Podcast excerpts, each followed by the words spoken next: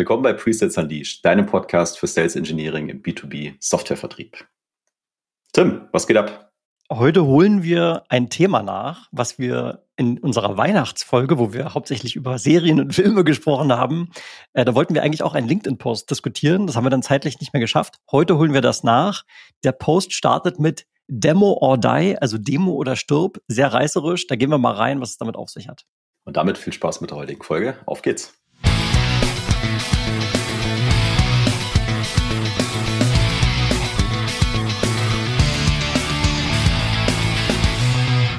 Ich bin Tim.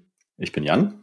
Als Presales-Experten mit mehr als 25 Jahren Erfahrung helfen wir SaaS- und IT-Unternehmen, ihre Presales-Performance zu entfesseln. Genau, damit du höhere Winrates erzielst, deine Kunden begeisterst und noch mehr Spaß in deiner Rolle hast. So, Bobby Lanchester wird das vielleicht ausgesprochen. Er ist Solution Engineer, Solution Consultant, so heißt es bei ServiceNow und wohnt in Austin, Texas. Vielleicht kurze Historie. Er war vorher auch mal eine Zeit lang bei Salesforce, Google, auch bei Postman. Also schon jemand, der viel Erfahrung hat und der auch weiterhin eben in dieser äh, Pre-Sales-Rolle arbeitet. Und er hat einen LinkedIn-Post verfasst. Ich habe es gerade schon im Teaser angedeutet. Der startet mit äh, Demo or Die, sehr, sehr brutal, vielleicht auch ein bisschen amerikanisch und führt dann diverse Gründe auf, warum also jetzt ein demozentrischer Verkaufsansatz der bessere wäre in den heutigen Zeiten. Und vielleicht kurz für den Kontext, äh, auf LinkedIn wird wahrscheinlich jeder, der hier zuhört, mehr oder weniger öfter mal sein. Schließlich ist es auch der einzige Kanal, wo du und ich, Jan, überhaupt diesen, diesen Podcast promoten. Das heißt, äh, ihr, ihr wisst, wovon wir sprechen. Und dieser Post hat ziemlich große Aufmerksamkeit bekommen. Ne? Also 150 Reactions, 50 Kommentare und sogar fünf Reposts. Wer sich ein bisschen mit diesen Metriken auseinandersetzt, weiß, wenn es um fachliche Beiträge zum Thema Presales auf LinkedIn geht, das ist schon überdurchschnittlich gut. Also deutlich über dem, äh, über dem Mittel. Und ja, vielleicht liegt es auch an diesem reißerischen Einstieg. Und was wir jetzt mal machen wollen, äh, wir werden mal diesen, diesen Post, wir haben den natürlich auch in den Shownotes verlinkt, also äh, schau ihn dir gerne selber nochmal an, der hier, die hier zuhört. Äh, ich werde ihn aber auch einmal kurz zumindest den obersten Teil einfach mal vortragen auf Deutsch, wohlgemerkt. Und dann gehen wir mal in die einzelnen Argumente rein. Und ich weiß, Jan hat eine Meinung, ich habe eine Meinung. Äh, wir haben sie vorher nicht miteinander abgestimmt, von daher ist da vielleicht auch mal der ein oder andere Reibepunkt zwischen uns beiden dabei. Und ja, da würde ich jetzt mal reinstarten. Bevor ich das tue, wir starten ja eigentlich ganz gerne mit so einer unvorbereiteten Frage. Ich weiß nicht, ob du irgendwas mitgebracht hast. Bevor wir jetzt hier direkt in den Deep Content reinsteigen, hast du noch irgendwas lockerflockiges, damit wir uns mal einmal kurz hier ankommen können? Das ist natürlich auch genau die richtige Reihenfolge. Ne? Erstmal so das Thema anteasen und dann sagen, ah Moment, ich habe was vergessen eigentlich. Eigentlich machen wir so. Also ich hatte diese Woche mal wieder so, so einen Aha-Moment. Ich weiß ja, wie es äh, dir gegangen ist. Äh, wir beschäftigen uns ja im Rahmen von unserem Discovery-Training, was wir, was wir bauen und was wir anbieten, ganz viel auch mit, äh, wie lernen eigentlich Menschen, also in unserem Fall vor allem mal erwachsene Menschen und holen uns da Input und Unterstützung von, von außen ne, und sprechen zum Beispiel mit Leuten aus, aus der Wissenschaft, die den ganzen Tag nichts anderes machen, als sich genau damit zu beschäftigen, was funktioniert denn, wie kann ich Dinge rüberbringen, wie kann ich auch vielleicht Leistung überprüfen und, äh, und solche Dinge mehr. Und ich bin unheimlich dankbar, dass diese Leute mit uns reden und, und ihren Input und ihre Gedanken teilen. Und wir, ich, wir hatten eine halbe Stunde Call, ne? Und mir ist hinterher wirklich der Kopf explodiert mal wieder, weil ich mir dachte, okay, das ist so geiler Input und so viel cooles Zeug. Und das müssen wir alles irgendwie einbauen und umsetzen. Aber erstmal müssen wir es mit uns äh, reflektieren. Also es ist unfassbar, was in, ja, in der Art und Weise der Wissensvermittlung, was da für ein Potenzial anscheinend drin liegt und was wir da, denke ich, mit dem Dojo auch noch, äh, noch heben können. Ne? Also das war so mein Aha-Moment in der Woche. Und du warst auch dabei. Äh, mein Eindruck war, du hattest auch eine Menge Spaß. Von dem her, es hat mir gut gefallen. Ja, also äh, der, ich glaube, dieser Überbegriff, vielleicht jetzt ein bisschen überkandidelt, aber man sagt ja so die Didaktik. Ne? Die Didaktik ist der, die Art und Weise, wie man Wissen vermittelt. Und es ist halt auch so, ich hab, wir haben ja jetzt schon tatsächlich mit mehreren Lernexperten gesprochen. Mir hat auch mal einer äh, gesagt, es ist halt wissenschaftlich gar nicht so einfach, weil es wenig substanzielle und belastbare Erkenntnisse dazu gibt, was jetzt wirklich der perfekte Weg ist, um etwas zu lernen darum läuft es am Ende auch darauf hinaus, dass das ist ja auch das, was wir jetzt machen, mit den ersten Kohorten, die da zugestimmt haben, ich sag mal, so eine Art, so eine Art Co-Creation mit uns zu gehen als Kunden. Wo wir einfach Dinge ausprobieren. Ne? Was funktioniert gut, was funktioniert nicht gut. Wir holen uns da immer ehrliches und transparentes Feedback ein und kombinieren das natürlich mit den Erkenntnissen von Leuten, die darüber schon deutlich länger nachgedacht haben als wir. Und also mir macht es eine große Freude und kann das nur teilen. Es war für mich auch ein schöner Moment, da nochmal auch für ein paar Dinge die Bestätigung zu bekommen. Ne? Wir haben uns ja viele Gedanken auch gemacht und häufig sagen uns die Leute auch, hey, genau, das ist schon der richtige Ansatz. Ja. Ja, und da sind viele Aha-Erlebnisse drin, ne? auch so Dinge, wo wir denken, so, das ist, äh, ist doch eigentlich schon State of the Art und ganz normal und so weiter und so fort. Äh, sagen uns dann andere Leute, nee, das ist eigentlich eher die Ausnahme, dass sowas äh, gemacht wird als, als Methode oder als Tool oder was auch immer. Also es ist total spannend und äh, ich denke, wir werden hier im Podcast auch weiter drüber berichten. Ich bin jetzt aber natürlich verdammt neugierig, weil du eben schon so so angeteasert hast, äh, Bobby sagt, Demo ist die bessere Methode, aber besser als was denn? Also jetzt klär uns mal auf, was hier eigentlich äh, Phase ist. Ja, ja, okay, okay. Wir, ste wir steigen mal ein, was, was der Bobby so spricht. Und ich glaube, ich muss mich ein bisschen zusammenreichen, weil an einigen Stellen wurde ich schon, schon hart getriggert. Ich tatsächlich habe ich auch in den Kommentaren äh, mich ein bisschen, ein bisschen ausgelassen. Also alles, alles, ich sag mal, objektiv und freundlich, aber ich trage mal die oberste Hälfte von dem Post jetzt mal vor und dann, und dann gehen wir mal ins Detail. Ja, und du hast die Erlaubnis, emotional zu sein. Also das ist Danke. Okay. Wir sind ja unter uns hier. Ja, genau. Also, ich fange an. Zitat Anfang. In den letzten Jahren hat sich das Käuferverhalten im Hightech-Vertrieb grundlegend geändert. Ich höre immer wieder das Gleiche von Käufern. Hey, zeig mir keine Folien. Zeig mir eine Demo. Käufer vertrauen heute nicht mehr auf abstrakte Verkaufspräsentationen, die sorgfältig von Marketingteams erstellt und von Vertriebsmitarbeitern präsentiert werden. Käufer möchten stattdessen durch eine Live-Demo des Produktes selbst einen nachweisbaren Beweis für den Wert ihres Produktes sehen. Live-Demos sind nun das primäre Medium, um Vertrauen zwischen Käufern und Verkäufern aufzubauen und der primäre Hebel, der den Verkaufszyklus vorantreibt. Zweiter Absatz. Käufer erwarten heutzutage früher im Verkaufszyklus Live-Demos, oft schon beim ersten Meeting und sie werden keine Discovery zulassen, bevor sie nicht eine umfassende Demo gesehen haben. Dies schafft das, was ich Demo-Discovery-Paradox nenne. Verkäufer benötigen eine angemessene Discovery, um eine überzeugende Demo zu erstellen, aber Käufer erlauben keine Discovery, bevor sie nicht eine überzeugende Demo gesehen haben. Dieses Paradox setzt Sales Engineers unter Druck, eine großartige Demo beim ersten Meeting mit minimaler Discovery zu liefern, was oft dazu führt, dass erste Meetings das Ziel verfehlen, verlorene Produktivität durch unqualifizierte Deals entsteht und sich die Verkaufszyklen verlangsamen. So, jetzt höre ich hier mal auf mit dem äh, sozusagen Vortragen. Das war jetzt bisher eins zu eins nur ins Deutsche übersetzt. Jetzt kommt noch ein Absatz, da spricht er darüber, welche Rolle eigentlich Produktmarketing dabei spielt. Er geht darauf ein, dass Produktmarketing in der alten Welt eben tolle Pitch-Präsentationen in PowerPoint gebaut haben und in der neuen Welt aber eher dafür verantwortlich sein sollten, Narrative auf einer Demo-Ebene, so Storytelling und Demos miteinander zu kombinieren und da Assets zu erstellen. Und dann geht er in der letzten Hälfte von seinem Post oder im letzten Viertel, äh, besser gesagt, geht er darauf ein, dass also jetzt hier Marketing- und Vertriebsteams eine demozentrierte Verkaufsstrategie annehmen sollten und dann gibt er so ein paar, paar konkrete äh, Tipps, wie er meint, man das vorantreiben könnte. Und dann schließt er ab, und das will ich wieder vollständig vortragen. Wenn Sie den Wert, also du, der hier liest, der Verkäufer, Ihres Produktes nicht durch eine Live-Demo des Produktes selbst demonstrieren können, wenn Sie nicht genug Vertrauen bei einem Käufer aufbauen können, um große Geschäfte abzuschließen. Der moderne Käufer verlangt einen demozentrierten Verkaufsprozess, also lautet die neue Regel im Vertrieb Demo oder stirb. So äh, hat er es dann aufgeschrieben. So an der Stelle Punkt. Das ist der, der Post. Wie gesagt, nur den Mittelteil habe ich ein bisschen paraphrasiert, um es ein bisschen kürzer zu halten. So, Jan, jetzt geht's ins Eingemachte. Was war so dein erster Eindruck, so das erste Gefühl, was du hattest, als du das gelesen hast? Ich weiß, du hast ihn ja gerade selber vollständig gelesen. Ja, ich habe ihn selber vollständig gelesen. Ich bin mir sicher, wir kommen auch noch später äh, im Detail zu, zu seinen Tipps. Und äh, ich äh, würde sagen, dass ich diese diese Beobachtung vom Anfang auf jeden Fall teilen kann. Ne? Also ich glaube, Leute haben wenig Bock auf äh, Folien und äh, jeder Anbieter knallt so einen Book a Demo Button auf seine Webseite. Also äh, vollkommen nachvollziehbar, dass die Leute mit einer gewissen Erwartungshaltung kommen und sagen, ja, hier zeig mal her, was du da, was du da hast, ja. Und ähm, dass ich vielleicht auch mit einer mit einer Demo bestimmte Dinge besser darstellen kann als jetzt mit trockenen, gescreenshotteten Folien oder so, da würde ich auch zustimmen. Ne? Also bis hierhin würde ich sagen, diese Beobachtung kann ich auf jeden Fall nachvollziehen und so wie Marketing dann den potenziellen Einkäufer oder Käufer eben auch framed über Kampagnen und Websites und Gedöns, kenne ja auch von der Käuferseite die Erwartungshaltung nachvollziehen, dass die sagen, ja, show me the shit. Über 1000 Menschen im Vertrieb und Pre-Sales von Unternehmen wie SAP, Salesforce oder LinaX profitieren bereits heute vom Disco Deck. Mit den 60 wichtigsten Fragen rund um Compelling Event, IT-Stack, ROI und fünf weiteren Kategorien bringt es deine Discovery auf die nächste Stufe. In Kürze wird das Disco Deck auch auf Deutsch erscheinen.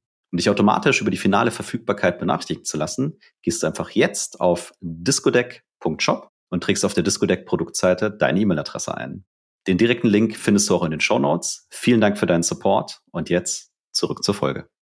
So, ich würde es gerne ein bisschen durchstrukturieren und zwar mal in die einzelnen Argumente einfach mal reingehen. Ne? Und er eröffnet ja direkt mit dem Satz so, also Kunden sagen, zeig mir keine Folien, zeig mir stattdessen deine Demo. Und du hast ja gerade schon jetzt so ein paar Ursachen erwähnt. Ja klar, wenn ich auf der Webseite sowas wie Booke Demo schreibe, dann ist ja klar, woher die Erwartungshaltung kommt. Ich würde gerne noch mal eins rauszoomen und äh, sagen, ich meine, im Prinzip ist ja auch sein Argument, das setzt sich auch in den Kommentaren fort, dass die Kunden das einfordern. So, und der Marketing-Aspekt ist, glaube ich, einer davon. Ein zweiter könnte vielleicht auch sowas sein, dass wir aus einer, also dass Kunden aus einer Gewohnheit, wenn sie halt ab und zu mal mit Software-Vendoren sprechen, dann ist es halt so, das ist zumindest meine Beobachtung der letzten 14 Jahre, es wird unglaublich schnell in so eine Demo reingesprungen, mal oft, ganz oft schon im ersten Termin, wo ich sage, weiß ich nicht, ob das so toll ist, aber damit setzt du natürlich auch so grundsätzlich mal eine Erwartungshaltung. Ja, wenn ich mit einem Software-Vendor rede, dann sehe ich doch eine Demo. Ist doch klar so. Und ich finde das Argument wirklich nicht überzeugend, weil es sehr, sehr viele Beispiele für erfolgreiche Produktunternehmen gibt, die es nie gegeben hätte, wenn wir das tun würden, was die Kunden sagen. Ne? Also da gibt es ja zwei ganz konkrete, sehr populäre Beispiele hier, Ford Model T. Ne? Was, was, hätte, was hätten die Kunden gesagt, wenn wir es früher gefragt hätten, was wünscht ihr euch noch mehr? Und dann wäre die Antwort gewesen, naja, schnellere Pferde. Tatsächlich kam dann aber das, das motorisierte Auto und auf einmal gab es eine, eine Revolution im Prinzip in der Mobilität. Und vorher hätte sich das niemand vorstellen können.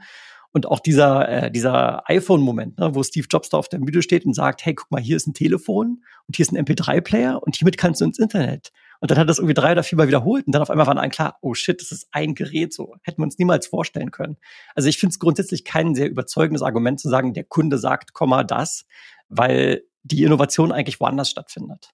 Ja, also nur Gedanke dazu, ne? deswegen sage ich ja, ich kann die Erwartungshaltung aufgrund verschiedener Dinge erstmal nachvollziehen. Jetzt kommt ja noch die andere Seite ist, wie gehen wir als Verkäufer, Verkäuferin mit dieser Erwartungshaltung um? Ja, und da wäre ich auf jeden Fall wieder bei dir. Da immer nur stumpf Ja zu sagen, ist in meinen Augen nicht die Antwort. Ja. So, und das ist, das ist meine Überzeugung. Das ist genau der Punkt, wo auch unsere Aufgabe sowohl im Sales Engineering als auch im Vertrieb eben es ist, den Kunden da so ein bisschen Guidance zu geben. Ne? Wir sprechen, wir sprechen bei uns im Dojo immer von diesem Informationsnebel, ja, und wir sind da dieser Leuchtturm, der vielleicht helfen kann. Lieber Kunde, schau mal da drüben, das könnte für dich genau das Richtige sein. So und das bezieht sich natürlich nicht nur auf die fachliche Seite von der Software oder von dem Thema, was wir halt äh, haben, sondern es bezieht sich auch genauso auf die Art und Weise, wie ich denn effizient zu einer Kaufentscheidung komme. Und wir wissen ja am ehesten, wie unsere Lösung eingekauft wird, weil wir, wenn wir jetzt nicht gerade ein Startup sind mit drei Kunden, sondern ein mindestens mal ein Scale-up, wo wir schon vielleicht hunderte von Kunden haben, vielleicht sogar tausende von Kunden, wissen wir ja, wie diese Kunden einkaufen. So. Und also fair enough, wenn da sich zeigt, dass 90 Prozent der Kunden gekauft haben und das hat immer extrem gut funktioniert, dass am Anfang eine Demo stattfindet, ja, dann by all means, mach gerne eine Demo. Wir können daraus nochmal, gehen wir später nochmal darauf ein, was, was so diese Pauschalaussagen eigentlich immer äh, sollen. So, und fair enough. So, das heißt, wir wissen am ehesten, wie man effektiv zu einer, zu einer Entscheidung kommt und deswegen ist es das zweite Argument, was dagegen spricht, einfach nur auf das zu hören, was der Kunde sagt, ist vermutlich nicht immer eine gute Idee. So, dann kommen wir zum zweiten Teil und auch dort können wir, glaube ich, ein bisschen, bisschen ins Detail gehen. Jetzt wieder Zitat Anfang. Ne? Also Käufer vertrauen heute nicht mehr auf abstrakte Verkaufspräsentationen, die von Marketingteams erstellt werden. Wir wollen Kunden möchten stattdessen Live-Demos und das Produkt selbst. Und das ist der nachweisbare Beweis für den Wert des Produktes. Und Demos sollten der, das primäre Medium werden, um Vertrauen aufzubauen. So. Also das Argument hier ist, dass abstrakte Verkaufspräsentationen nicht vertrauenswürdig sind. Und da würde ich tatsächlich zustimmen. Und zwar 100 Prozent. So, du und ich, wir durften diverse Softwareunternehmen von innen sehen und ich kann bestätigen, so dieses Standard Corporate Slide Deck, das kannst du in den Müll treten. es ist einfach zu generisch, es ist zu produktlastig, es ist unkonkretes Marketing, bla bla, in sehr, sehr vielen Fällen. Und es ist meines Erachtens an Absurdität nicht zu überbieten, dass heute immer noch Marketingabteilungen dafür bezahlt werden, solche Pitch-Decks zu bauen, während genau diese Marketer, das ist meine persönliche Erfahrung, das letzte Mal vielleicht vor drei Jahren mit irgendwie einem Kunden mal zusammengesessen haben in so einem Vertriebstermin. Ja? Also das ist ganz oft fernab von dem, was man wirklich braucht, um mit einem Termin eine Relevanz beim Kunden zu erzeugen. Also und jetzt hier äh, no offense to Marketing, ne, aber ganz oft richten diese, diese Standard-Corporate Slide Decks mehr Schaden an, als dass sie nützlich sind. Ja, das so, Also da stimme ich ihm zu. Das ist hier mein, mein Punkt. Ja. Ist, Slide, ja. Slide Decks sind nicht die Antwort. da würde ich ihm auch zustimmen. Äh, jetzt eben eins zu eins das Slide Deck durch eine, ich, nenne es jetzt mal Feature-Function-Demo zu ersetzen.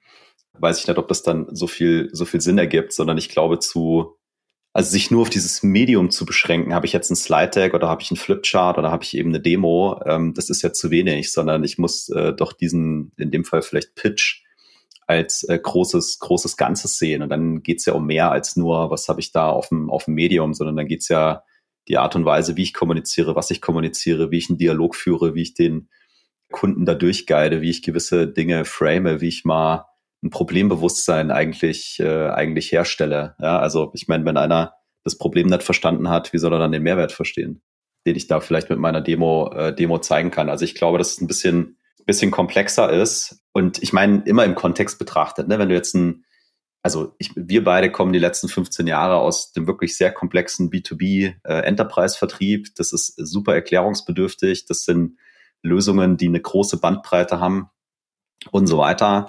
Wenn du jetzt eine relativ einfache Applikation hast, und wir nehmen mal wieder unser Lieblingsbeispiel mit Calendly, so ich kann dann irgendwie automatisiert Termine buchen, dann ist es vielleicht ein anderer Case und da kann ich vielleicht auch viel, viel schneller in so eine, in so eine Demonstration gehen und kann das auch gut kombinieren, weil das Problem sehr, sehr offensichtlich auf der Hand liegt. Ne? Aber wenn ich überlege, ein ERP-System einzukaufen oder ein CRM äh, für 26 Ländergesellschaften, dann weiß ich nicht, ob der erste Schritt ist, ich zeige Ihnen mal hier äh, mein buntes Dashboard und dann, dann, dann ist die Welt auf einmal besser. Ne? Also ich glaube, man muss es auch ein bisschen im Kontext sehen. Aber wir halten fest, sinnlose generische Marketing-Slides im Corporate Design mit Anlauf in die große Papiertonne, bitte. ja, und also ich bin dankbar für das, was du sagst. In die Richtung gehen meine Gedanken nämlich auch. Ich habe dazu noch, noch zwei, drei weitere Punkte, äh, gehe ich gleich drauf ein. Aber du sagst halt, klar, kontextabhängig, äh, volle Zustimmung. Und jetzt habe ich ganz bewusst das ja auch am Anfang so anmoderiert, weil der Bobby, der ist bei ServiceNow und ServiceNow stellt Enterprise Software her und die haben genau diese Cases. Also die verkaufen an große Konzerne und deswegen ist der Kontext beim Bobby eigentlich genau der, den du und ich auch so kennen aus der Zeit. So und ähm, diese Relativierung, ja, fair enough. Vielleicht, ich meine, am Ende, ich hatte kurz mal überlegt, ob ich diese Folge nennen soll. Ja, so wird auf LinkedIn getrollt. Also vielleicht machen wir es auch wirklich so, ne? Weil ich hatte mir zwischendurch, ich habe mir so gedacht, macht er hier ein großes Trollfass auf und will einfach nur ganz viele Kommentare und Re Reactions äh, generieren. Wenn das sein Ziel war, dann hat er es auf jeden Fall geschafft, äh, weil er relativiert an keiner Stelle. Er sagt bis zum Schluss, so demozentrischer Vertriebsansatz ist the way to go. Und äh, gleichzeitig befindet er sich aber genau in diesem Kontext, den wir, die, die wir eben auch kennen. So, und jetzt, ja, sorry, bitte. Ja, nee, ich, also ein Gedanke, der mich, der mich, aber der ist vielleicht eher für den, eher für den Schluss. Also da hat sie den Schlussteil auch vorgelesen. Ich glaube, er passt da, er passt da noch besser. Dann, ich bringe den später. Sehr gut. So, jetzt sein drittes Argument, es ist ja hier in dem Text, Live-Demos sind das primäre Medium, um Vertrauen aufzubauen und Deals voranzutreiben. So, und Jetzt muss man mal überlegen, welchen Zweck hat denn eigentlich eine Demo? Und die Demo bedeutet ja, du springst irgendwo in diese Lösung rein. So, und die Lösung, das, das sagt ja schon das Wort, ist die Lösung eines Geschäftsproblems. Also die Demo soll transportieren, du hast hier einen Zustand und mit meiner Software kannst du diesen Zustand deutlich verbessern. So, das heißt, da steht eigentlich ein, ein Geschäftsproblem erstmal im Raum. Und dann sage ich, ja, Moment mal, welches Problem eigentlich? Ja, keine Ahnung, weil Bobby sagt, ich soll eine Demo machen und, ich, und Discovery ist nicht mehr the way to go. Also ich kann ja in dem Moment nur stark mutmaßen, was das Problem sein könnte. Und äh, gerade bei komplexer Enterprise-Software hast du ja eine ganze Bandbreite von verschiedenen Dingen, wo, wo eine Software Effizienz steigert oder, oder effektiver arbeitet als vielleicht irgendein manueller Prozess. Und deswegen äh, ist es ja in dem Moment dann ein Rätselraten. So, und der Gegenvorschlag, den ich jetzt ja eigentlich hätte, und das ist, du hast schon vom Dojo gesprochen, auch im Dojo reden wir darüber. Menschen wollen ja eigentlich, also erstmal verstanden werden. So, darauf komme ich immer wieder zurück. Stephen Covey, ich glaube, Habit Nummer 5, äh, seek to understand first. Ja. Darum stimme ich ihm zu, schmeiß dieses Pitch-Deck weg, aber bau dir doch vielleicht mal so ein, so ein Pain-Deck. Ja, ein Pain-Deck, wo die Top drei Herausforderungen ganz kristallklar beschrieben sind, konkret, kein Marketing, bla bla, wie du heute mit deiner Software bei deinen Kunden, die du da löst. So. Und wenn der Kunde dann diese drei Herausforderungen sieht und dreimal nickt und sagt, ja, guck mal hier, ja, das stimmt, das stimmt, das stimmt, so, dann haben wir doch, also das ist doch die, die Grundlage für Vertrauen, weil dann fühlt sich der Kunde in dem Moment verstanden. Und dann haben wir auch eine Basis, um so einen Case aufzubauen. Weil wenn wir eine Zustimmung bei den Herausforderungen haben, dann können wir da auch mal drüber nachdenken, was ist denn hier vielleicht die Investmenthypothese? Warum sollte der Kunde sich jetzt tatsächlich äh, Geld, Zeit, Aufwand und so weiter in die Hand nehmen, um hier eine Änderung zu erwirken? Wenn ich das nicht beantworten kann, dann kann ich ja hinten raus überhaupt nicht über Mehrwert argumentieren. So, das ist doch die Grundlage, das gegenseitige Verständnis des Status quo. Ja, und ich meine, jetzt unterstellen wir einfach mal, dass er das für sein, für seine Company, für sein äh, Portfolio, für seine Lösung auf einer generalistischen Ebene weiß. Ne? Also ich meine, die haben irgendwie eine Zielgruppe, die haben ein ideales Kundenprofil, die haben vielleicht Branchen, auf die sie äh, spezialisiert sind. Und dann können sie diese Hypothesen ja aufstellen und können sagen, hey, wir lösen im Servicebereich 1, 2, 3, 4 und so weiter. Und äh, dazu ist, ähm, ist die passende Lösung. Und er spricht ja auch von quasi, ich muss das schaffen mit minimaler Discovery. Also nehmen wir mal an, wir haben diese generalistischen Hypothesen und wir kennen das zugrunde liegende Problem, wir kennen den negativen Impact auf das Business, äh, also die Auswirkungen und wir wissen eben auch, wie wir es mit unserer, äh, mit unserer Lösung dann ähm, lösen können. Und ich hätte dazu eine Value-Based Demo am Start. Also ich wäre optimalst vorbereitet und ich kann mich dann natürlich noch, keine Ahnung, ich kann mich, ich kann natürlich Research machen, ne? ich kann mich so ein bisschen informieren, ich kann Geschäftsberichte lesen und dann komme ich irgendwann in dieses, in dieses Meeting rein. Also ich glaube, ich könnte schon einen hohen Grad an, an Insights aufbauen und sagen, ich, ich weiß, was wir tun und dann gehe ich da rein und dann kann ich natürlich, wenn ich anfange, diese Use Cases zu demonen, in dem Zuge auch mal überprüfen, matcht das, matcht das mit dem, mit, mit meinem Gegenüber. Vielleicht ist das auch der Punkt, wo er drauf, drauf hinaus will, weil er im Endeffekt ja auch sagt, diese Slide-Decks müssen weg und, und gerade auch die Seller brauchen einen anderen Approach. Du kannst immer mit deinem komischen Sales-Deck da um die Ecke kommen, sondern du musst eigentlich wissen, was wir als Company tun. Und das kann ich schon nachvollziehen, weil da sehe ich auch nur sehr wenige Leute, die dir das wirklich sagen können. Die können dir alle Features aufsagen und runterbeten.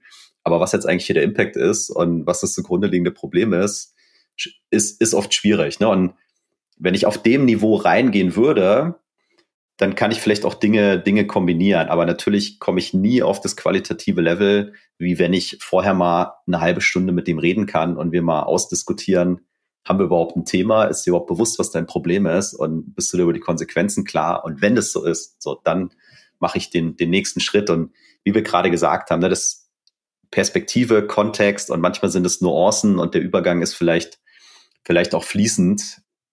So, Nummer, Nummer, Nummer laut gedacht. Und ich finde diese Gedanken sehr valide und stimme zu. Die Herausforderung, die ich halt teilweise sehe, ja, also jetzt gehe ich nochmal in so eine Metaebene rein. Der Bobby mit seinen 9000 Followern auf LinkedIn postet halt so ein plakatives Statement, hey, Demo first. So, und jetzt denke ich mir halt, alles klar, du generierst da eine ziemlich gute Reichweite mit so einem Content. Jetzt kommen da äh, die Junior SDRs, die Junior AEs, die Junior SEs daher und sagen, ja, guck mal hier, äh, hat krass Zuspruch erreicht. Endlich mal äh, jemand, der es richtig sieht, Demo first. So. Das, das, das, ich, das Problem ist einfach, wenn du das nicht so ausdifferenzierst, wie du es gerade beschrieben hast, dann werden Junior-Leute schnell sich verleitet fühlen zu sagen, ja, okay, also Demo First ist eben doch genau das Richtige.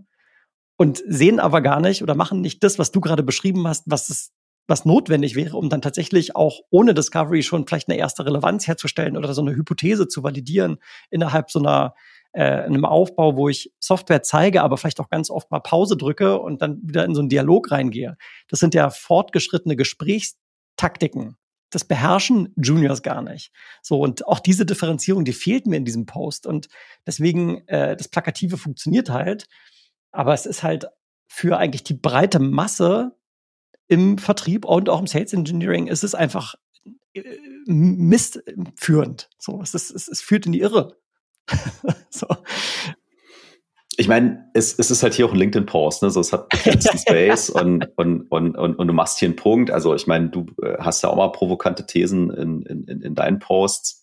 Es ist vielleicht auch dem Format geschuldet, ist jetzt hier keine, keine Doktorarbeit oder, oder irgendwie sowas. Aber ich bin natürlich total bei dir, ne? Wenn du, wenn du das als Guideline nimmst, quasi Demo or Die, dann stirbst du vielleicht dann auch so oder so, ja, weil schwierig, könnte schwierig werden, ne?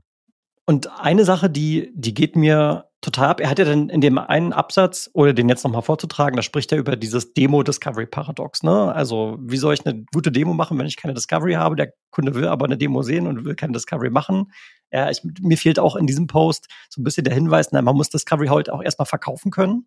Das heißt, nur weil der Kunde jetzt reinkommt und sagt, gib mal Demo, da braucht es auch einen gewissen Skill, eben diese Führung, ich habe schon drüber gesprochen, mal in die Praxis umzusetzen und das mal abzumoderieren. So, davon spricht er gar nicht. Obwohl er ja dieses Paradox auch selbst anerkennt. So, und ich denke mir halt, in dem Moment, wo du, wenn, wenn du sagst, es ist wirklich so, in eine Demo zu starten, in einem Verkaufsengagement, eine umfassende Demo, wohlgemerkt, sagt er ja sogar auch, ähm, und schon im ersten Call ist der richtige Weg, dann läuft das ja automatisch darauf hinaus, dass diese Demo vermutlich zum extrem hohen Grade generisch sein wird. Und das ist das andere, was mir in seinem Post komplett fehlt. Wenn du generische Demos im ersten Termin machst, dafür brauchst du eigentlich gar keinen Termin. Dann packst du ein YouTube-Video auf deine Webseite, da benutzt du Demo Automation und dann können wir uns diesen Teil sparen. Mach das einfach leicht zugänglich. Über Demo Automation haben wir schon mehrfach gesprochen. Äh, ist eine sehr sinnvolle Technologie. Wenn du dich in der Situation wiederfindest, dass du regelmäßig Demo First Calls hast, dann ist Demo Automation vielleicht mal eine Überlegung wert. Weil da kann ich meine generische Demo genauso hinstellen, ohne dass ich jedes Mal wieder das gleiche erzähle. Ja, genau, da sind wir wieder so ein bisschen, so ein bisschen bei der Vorbereitung. Ne? Ich glaube, wenn du, also wenn du Demo eben nicht als Vorstellung deines Produktes und ähm, Erklärung deiner Funktionen siehst, dann kannst du also Demo vielleicht sogar als Stilmittel einsetzen, um Discovery zu machen.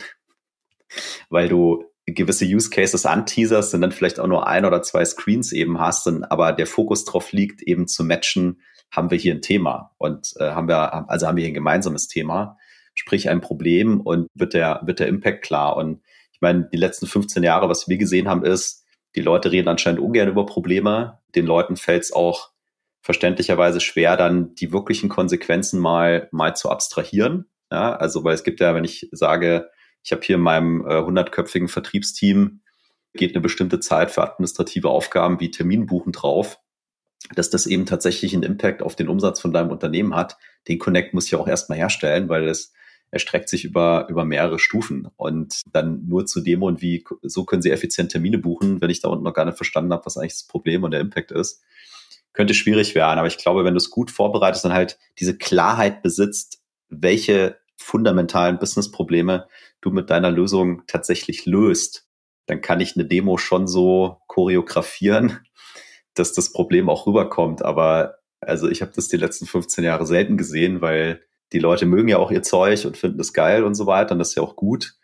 Und ich, wir haben das ja selber erlebt, ne? Also Buchhaltungssoftware einkaufen. Entschuldigung, wir können die Referenz auf die Folge machen.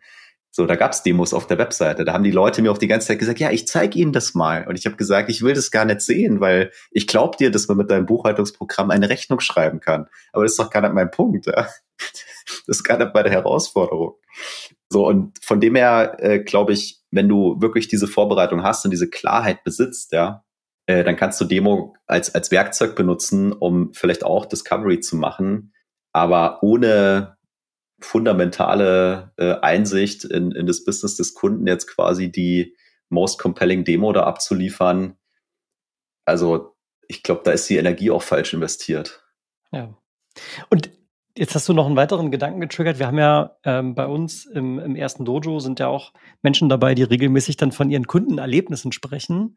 Und tatsächlich gab es ja auch mehrfach jetzt schon diese Wortmeldung, dass der Kunde total begeistert ist von diesem Vorgehen, lass uns erstmal so ein Expertengespräch führen. Lass uns da erstmal ganz kurz ein Stück zurücknehmen. Wo steht ihr denn gerade? was sind da so die Herausforderungen, wo wollt ihr eigentlich hin? Und also die, die Kunden spiegeln, das ist etwas, was sie sehr selten erleben und die, die finden das toll. So, und dann sage ich ja genau, da sind wir doch wieder bei dem Differenzierungsmerkmal, die Art und Weise, wie ich verkaufe, ist viel entscheidender als Produkt, Marke oder Preis. Spielt alles eine Rolle, aber die Art und Weise, wie ich verkaufe, ist der, das Differenzierungsmerkmal. Und Discovery an sich selbst, das zu tun, ist schon ein Differenzierungsmerkmal, weil nämlich neun von zehn Seller da draußen im ersten Termin tatsächlich einfach diese blöde Demo auspacken. so. Und so, da, damit habe ich doch schon dann was gewonnen. Ja. Und eine weitere Dimension, die mir hier halt total abgeht, gerade im Enterprise-Umfeld, und auch darüber haben wir hier schon äh, regelmäßig gesprochen. Du hast ja auf der Kundenseite komplexe Entscheidungsstrukturen. Ja, Gartner sagt sechs, sieben, elf, teilweise über 20 Mitentscheider, die irgendwie eine Kaufentscheidung für Software mittragen. Von diesen Menschen, die auf der anderen Seite dort sitzen, hat jeder einen unterschiedlichen Kenntnisstand. Das ist in großen Organisationen ganz normal, dass nicht jeder auf demselben Stand sein kann. Das heißt, du kannst auch gar nicht von diesem einen Kunden sprechen. So, und wenn wir jetzt mal beispielsweise sagen, alles klar, du hast vielleicht eine Buying-Persona, einer dieser Mitentscheider, die du, die du oft im Boot hast in deinen Deals, ist vielleicht der IT-Leiter. Ja, wäre jetzt nicht so unüblich. So, und der braucht natürlich einen ganz anderen Angang als beispielsweise der Leiter der Fachabteilung oder vielleicht der Geschäftsführer. So, das heißt, one size fits all, was er hier suggeriert, Demo first for everyone ist sowieso eine Scheißidee. Weil, ich meine, hier vielleicht nochmal Referenz auf die Folge 128, da haben wir mit dem Mark Green mal über diesen Trust Stakeholder Grid gesprochen, wo wir sagen, alles klar, was brauchen denn die verschiedenen Mitentscheider in ihrem jeweiligen Kenntnisstand, um von ich habe kein Vertrauen zu diesem Anbieter hin zu, ja, das ist genau der richtige Anbieter zu kommen.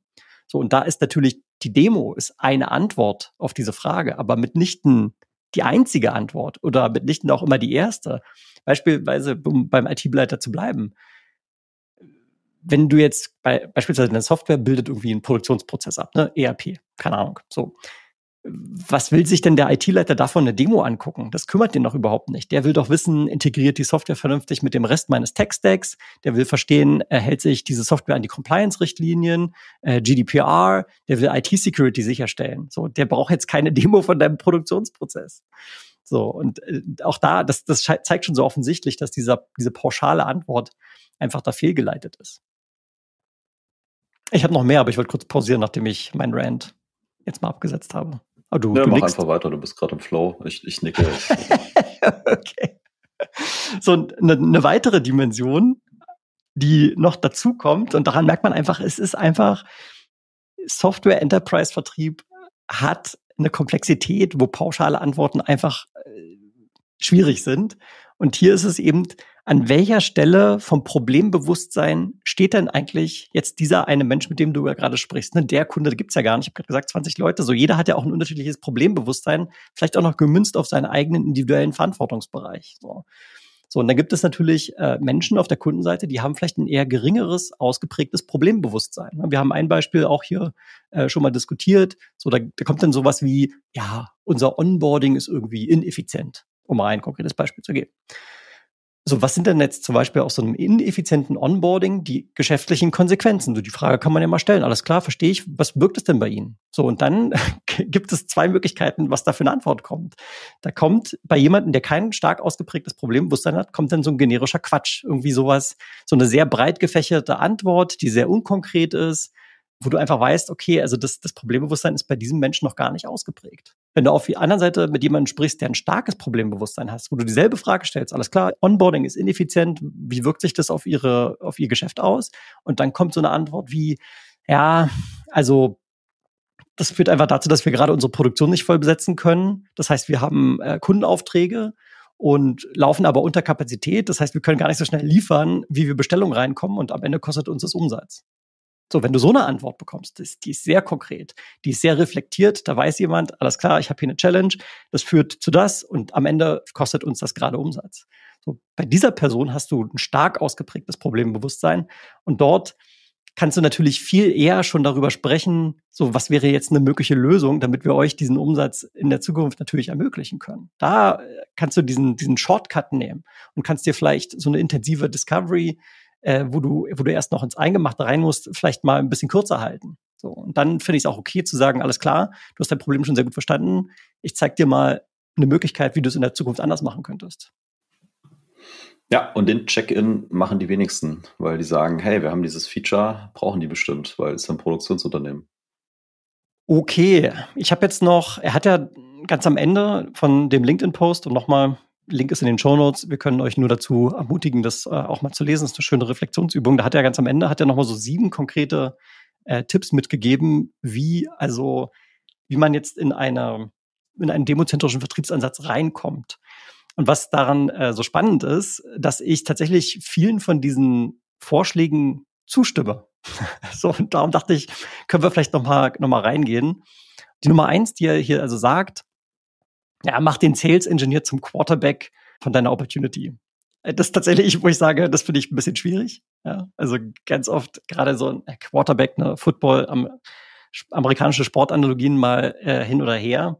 Ich habe mich dann gefragt, bei diesem ersten Tipp, alles klar, wo bleibt denn eigentlich der AE? Weil typischerweise sehe ich schon die Hauptverantwortung, ein Deal irgendwie zu ownen, voranzutreiben, sehe ich schon beim Vertrieb eher als beim, beim SE. Klar, wir haben auch unsere Verantwortung, wir sind auch äh, mitwirkend am Erfolg und wir sollten uns auch nicht aus der Verantwortung rausnehmen. Aber der Haupttreiber, der Hauptverantwortlich für einen Deal, das muss der AE sein. So, und er schlägt hier was anderes vor. Das finde ich unpassend. Ich weiß nicht, wie du siehst.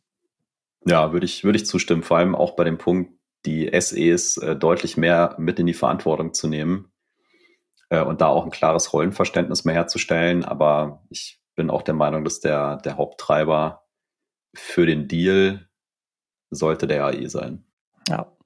So, und dann Punkt Nummer zwei, da sagt er, alles klar, also Account Executives sollten sich also von solchen Präsentationen mal entfernen, wo irgendwelche Narrative gepitcht werden und sollten sich eher darauf konzentrieren, tiefe Kundenbeziehungen aufzubauen. So, bei der Beziehungsverwaltung, also da würde ich mal einen Haken dran machen. Äh, ehrlich gesagt, die Seller, mit denen ich intensiv und gut zusammengearbeitet habe, haben das alle schon sehr, sehr gut gemacht. Also Beziehungsmanagement habe ich äh, sehr positiv in Erinnerung mit meinen AEs, äh, denen ich da gearbeitet habe. Allerdings den ersten Punkt da, also das Präsentieren von Narrativen, er sagt, verschiebt das weg, also macht das weg. Und äh, tatsächlich, also das unterstellt ja, dass es da ist. Und ehrlich gesagt muss ich sagen, ich habe solche Narrative, äh, habe ich eher selten gesehen, sondern ich habe eher Produkt- und, und äh, Corporate Pitches gesehen. So, von daher stimme ich der Prämisse schon mal gar nicht zu und kann zumindest nicht, für mich nicht äh, sagen, dass, dass das Sinn ergibt, was er dort vorschlägt.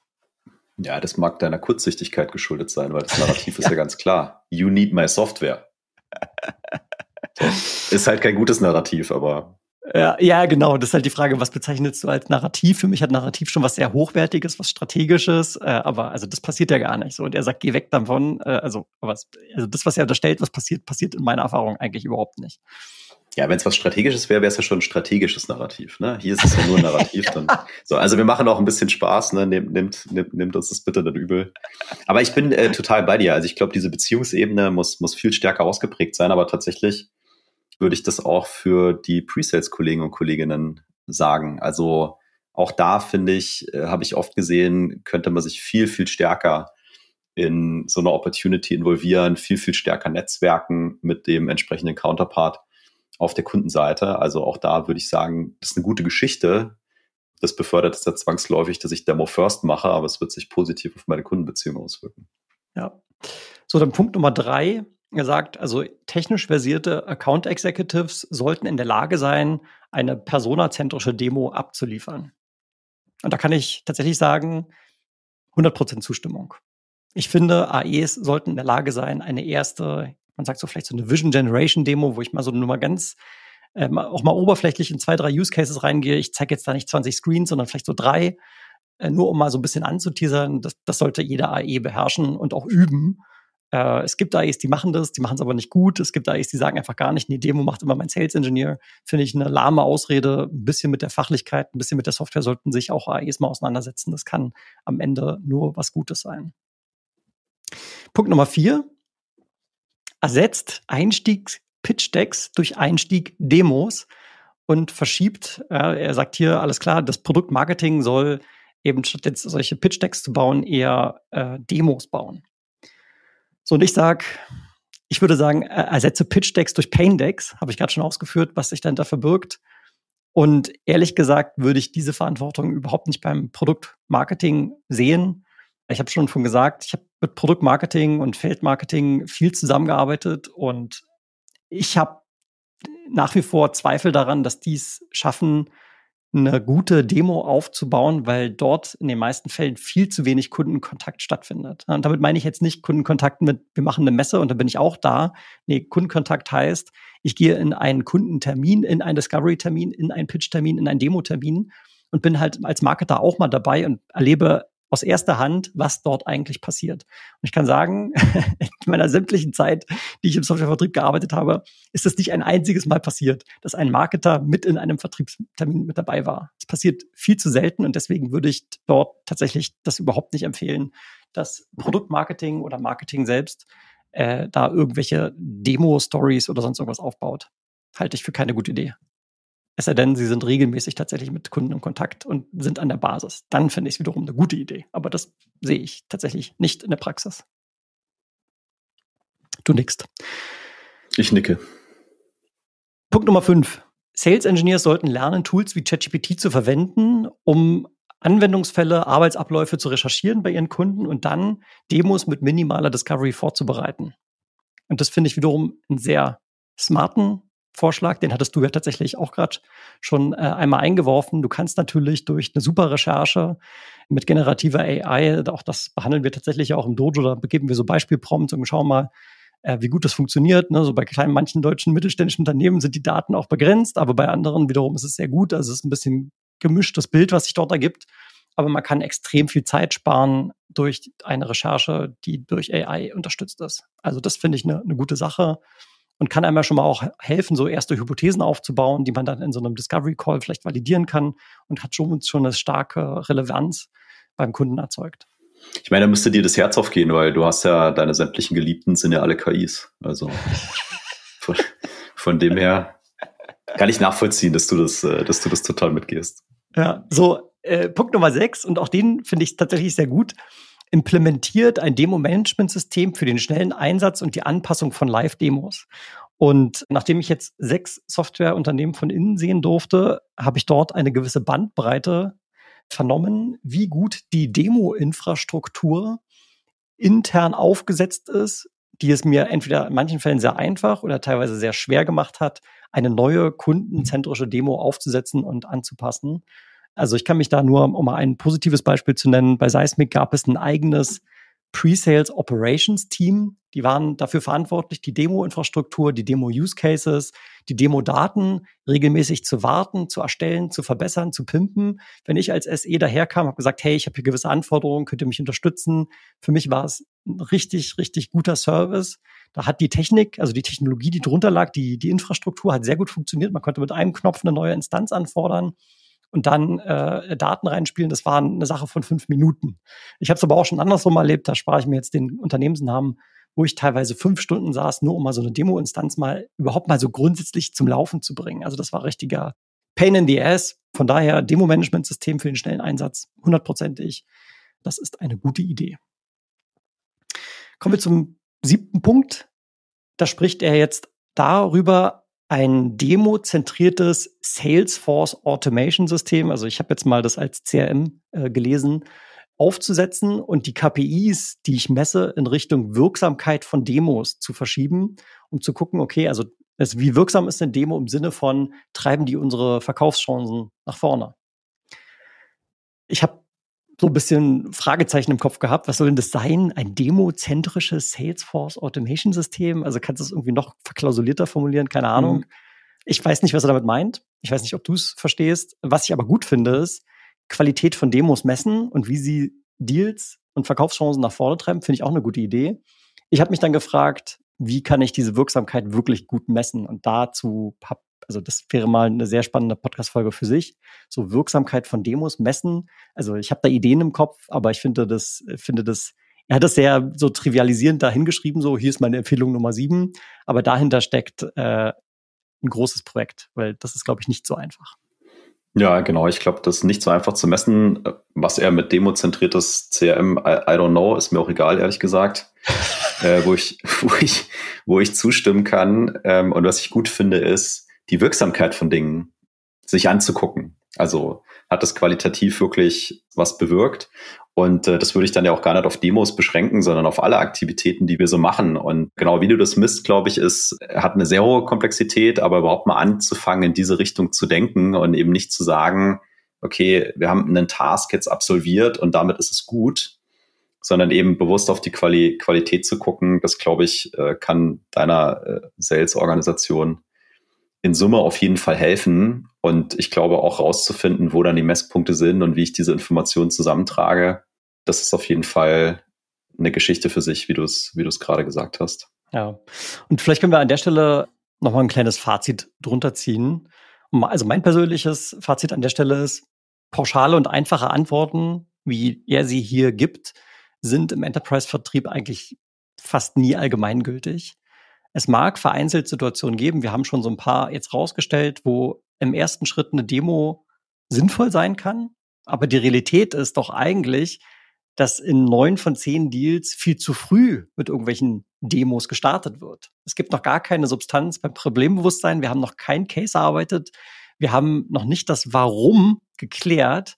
Und wir verlieren uns dann in solchen ewig ziehenden Deals, wo keine Dringlichkeit da ist, wo die Winrate nach unten geht. Und das ist doch genau die Kehrseite, wenn du einfach zu früh über deine Tech kommst, zu früh über das Produkt denkst. Und von daher mit solchen pauschalen Antworten bitte immer ein bisschen vorsichtiger sein. Wir hatten jetzt natürlich immer den, wir haben den Versuch gewagt, ob es gelungen ist. Äh, kannst du uns mal spiegeln, lieber Hörer, liebe Hörerinnen, das mal ein bisschen differenzierter jetzt hier darzustellen? Ja, ich meine, wie gesagt, also du sagst ja auch oft zu mir, äh, Jan, relativier nicht immer so viel, mach mal eine Aussage. Wie gesagt, ich glaube auch, das ist ein bisschen dem Format LinkedIn halt geschuldet. Ich habe jetzt nicht alle Kommentare gelesen, so, so, so wie du. Das wäre dann die Möglichkeit, auch mal andere Perspektiven und so weiter zuzulassen. Wenn du sagst, da wird es durchgezogen, dann ist er einfach sehr überzeugt und vielleicht ist er auch erfolgreich mit dem Ansatz. Ne? Also das, das sei ihm gegönnt. Äh, also in den USA ist einfach auch eine andere Mentalität, andere Kultur als vielleicht bei uns. Ne? Das kann man vielleicht auch mit berücksichtigen. Aber klar, unser Learning aus den letzten 15 Jahren äh, B2B Enterprise äh, Vertrieb ist auf jeden Fall nicht dass du immer als erstes eine Demo machen solltest, sondern dass es da sehr viele Wege gibt, die ans Ziel führen und es einfach eine extrem hohe Komplexität hat. So, jetzt haben wir hier mal einen Punkt gemacht. An der Stelle möchte ich gerne nochmal einen Dank aussprechen an Dominik Hartmann. Äh, mit dem habe ich schon ab und zu mal hier bei LinkedIn äh, hin und her geschrieben und so weiter. Und er hatte mich ursprünglich mal auf diesem Post von dem Bobby mal getaggt und hat überhaupt mal darauf aufmerksam gemacht. Und du hast gerade schon gesagt, die Kommentare hast du jetzt nicht gelesen, aber sie sind lesenswert, muss ich sagen, weil da schon auch eine sehr intensive Diskussion entstanden ist mit verschiedenen Blickwinkeln und nicht alle stimmen zu. Also da kann man, glaube ich, eine gute Reflexion auch für sich selber nochmal vornehmen und schauen, okay, auf welche Art und Weise ist für mich am erfolgsversprechendsten. So, also da auf jeden Fall nochmal der Hinweis. Und klar, jetzt haben wir natürlich mal wieder äh, sehr viel über Discovery gesprochen und du und ich, wir sind jetzt seit einigen Monaten in der Selbstständigkeit, haben das Discovery Dojo ins Leben gerufen. Seit Januar sind wir da am Start. Wir haben jetzt die erste öffentliche Kohorte, wo wir tatsächlich acht Menschen aus sieben verschiedenen Unternehmen mit, mit am Start haben. Da sind wir schon deutlich über die Hälfte jetzt durch. Äh, wir haben auch ein paar Unternehmenskunden schon gewinnen dürfen, die ihr ganzes Team schicken. Da sind wir sehr stolz drauf. Aber, und deswegen jetzt hier auch nochmal der Hinweis, im Mai starten wir die nächste öffentliche Dojo-Kohorte. Da haben wir jetzt gerade schon wieder die Warteliste gestartet ja, und schauen nach Menschen, die Lust haben, mit uns da auch auf die Reise zu gehen. Also trag dich da gerne ein. Link natürlich in den Show Notes. Und deswegen würde ich sagen, Jan, magst du uns abmoderieren? Also das dann so dämlich einzuleiten, ist so überflüssig, oder? Aber ich mache es natürlich gerne. Das war für dich Presets Unleashed, dein Podcast für Sales Engineering im B2B Softwarevertrieb mit Tim und Jan. Schön, dass du wieder mit dabei warst und bis zum nächsten Mal. Bye bye. Tschüss.